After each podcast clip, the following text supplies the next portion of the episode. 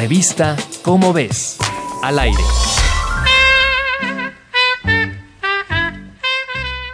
A muchos les gusta imaginar su vida en los 70, 50 o incluso en la Edad Media.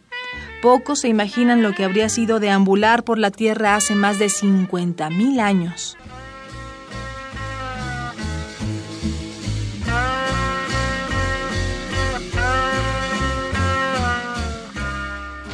En 2007, en una cueva de la isla Luzón de Filipinas, se hizo un importante descubrimiento. Fueron encontrados los huesos del pie de un homínido, un primate con capacidad para andar en dos pies en posición erguida y dotado de inteligencia y habilidad manual. Los restos tenían cerca de 60.000 años de antigüedad, pero nadie sabía de qué especie se trataba. Tras proseguir con las excavaciones, reunieron huesos y dientes de dos adultos y un niño.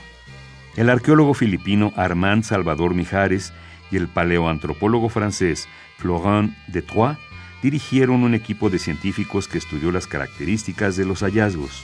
La conclusión fue que se trataba de una especie nueva, a la que llamaron Homo luzonensis.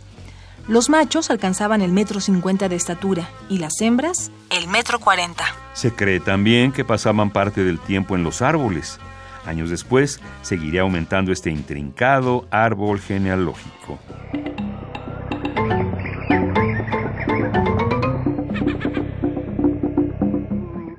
En la isla de Flores, Indonesia, se identificó otra especie nueva en 2004. Se le dio el nombre de Homo floresiensis algunas de las diferencias entre esta especie y otras del género Homo son el tamaño de los dientes y la relación entre el molar y el premolar. Existen varias hipótesis acerca de cuándo y cómo surgieron estas especies. En cuanto al Homo luzonensis, se piensa, por ejemplo, que pudo ser un descendiente del Homo erectus o bien del Australopithecus.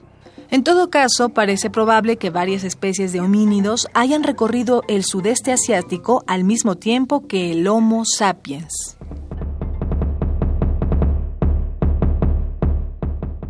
Encuentra más información en la revista ¿Cómo ves?